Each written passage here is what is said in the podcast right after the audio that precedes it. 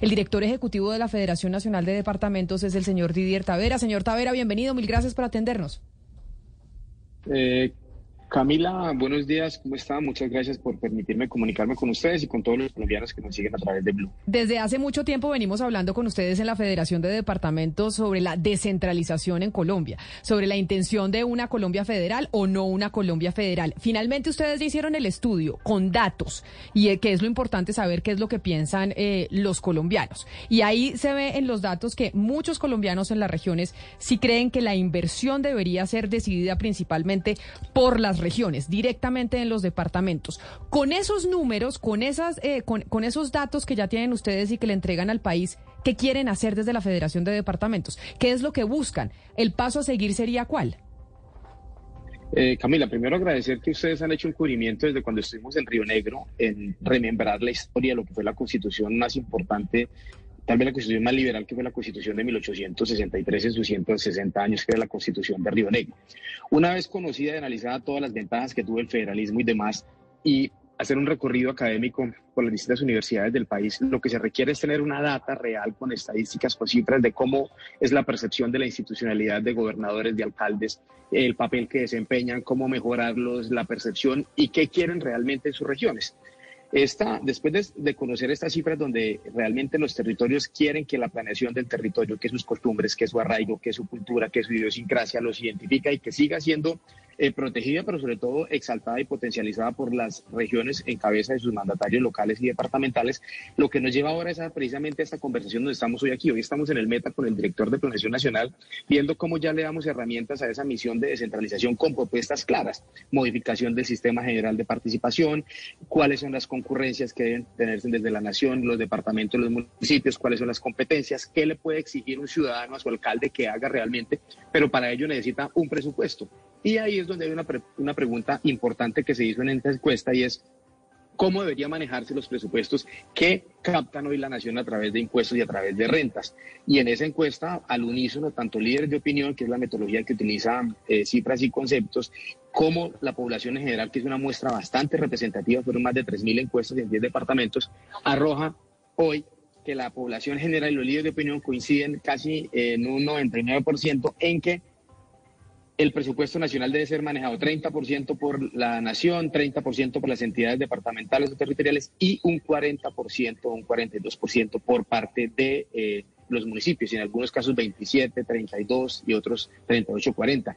Esto da cuenta de esa confianza, pero también tiene unos retos de mayores eh, controles. Ahora lo que sigue es trabajar con esa misión de centración con el director, pero también un trabajo con el Congreso de la República que debe tramitar unas eh, reformas constitucionales y unas legales para poder desarrollar desde el artículo 288 hasta el 310, que expresamente el constituyente del 91 lo dejó claro, autonomía y descentralización. Hoy ya creo que la, la, la, conversación de la, de la, del federalismo pues quedó claro en esta encuesta. Director eh, Tavera, me parece muy interesante esa división que hacen entre lo que piensa la ciudadanía y lo que piensan los líderes de opinión.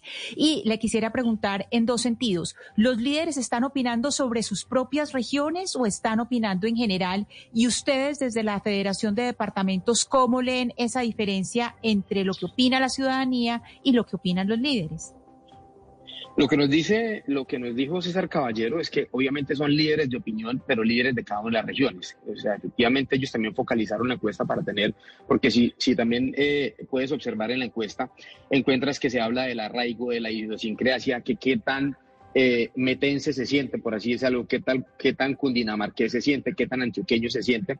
Precisamente es porque estas cifras y esta data lo que busca es saber cómo eh, se identifican dentro de sus propias regiones. Y por ejemplo, uno, algo que nos encontramos allí que nos causó curiosidad es que muchos antioqueños eh, dicen es que todos somos paisas antioqueños y resulta que donde más se sienten, eh, digamos, con su gentilicio son los bolivarenses, los santanderianos, donde menos se siente arraigo es por Cundinamarca. Son cifras que encontramos allí Y lo que estamos viendo es que cuando usted le pregunta por temas especializados o preguntas generales como el centralismo, como el federalismo, la, los líderes de opinión de una vez responden, pero hay mucho desconocimiento entre la población en general, ahí es donde hay como algunas diferencias. Hay, doctor, ver una parte muy interesante de eso y es lo que usted decía de reformar el sistema general de participaciones, que hoy, para decirle a la gente, eh, hay un eh, gasto fijo que tienen hacer los departamentos en salud, en educación, está obligado por el centro. Usted lo que quieren hacer es, por ejemplo, que Antioquia gaste lo que quiere en salud y Santander lo que quiere en salud y no sea obligatorio desde el centro. ¿Es eso lo que les gustaría?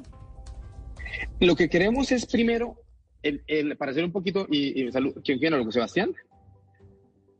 ¿Aló?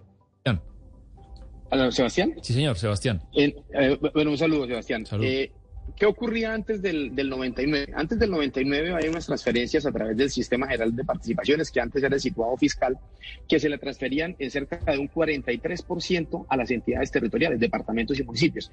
Luego, con la crisis financiera de la nación, y aquí digamos que el responsable de esa crisis era la nación, no las entidades territoriales, a través de, leyes y decretos cambiaron esa, esa transferencia y hoy es de un 23%, solo para hablar del Sistema General de Participación. Fueron 20 puntos que se le quitaron a, las entidades territoriales, cuando en la Constitución del 91 lo que decía es que antes tenía que aumentarse.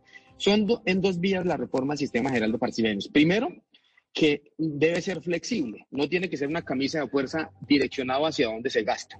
Y segundo, ustedes vieron en estos días la columna del director de planeación donde habla que no puede seguirse haciendo transferencias por población, que, y colocaba el ejemplo de él de Amazonas con Antioquia y es que cada región tiene unas particularidades.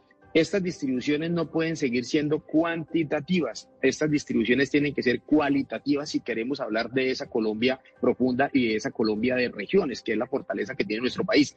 Y ahí pues empiezan a jugar una serie de características y condiciones que también tienen que tenerse en cuenta por población, pero que nos importa más en esta nueva reforma del SGP y de las transferencias, y por eso hablamos de concurrencias, de competencias, y es que tiene que darse una distribución cualitativa para poder fortalecer y desarrollar el territorio y empezar a cerrar brechas.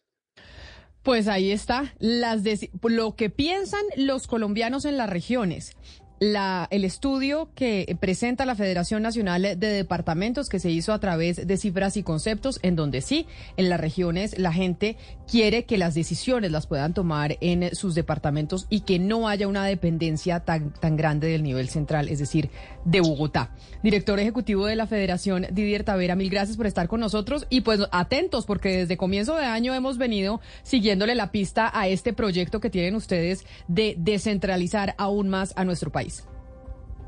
No, Camila, a usted y a todo su equipo de trabajo, muchas gracias por haber estado tan pendientes de esta conversación. Creo que era necesaria y, pedirle que nos sigan acompañando porque esa es su conversación que va para largo y que va a tener resultados obviamente en el legislativo, pero que lo que nos importa es que haya un verdadero resultado de beneficio y de cerrar brechas desde las regiones. Usted sabe que aquí en esta mesa de trabajo tiene a más de un convencido y más de uno haciéndole barra a esa iniciativa. Así que claro que sí, mucha suerte y mil gracias.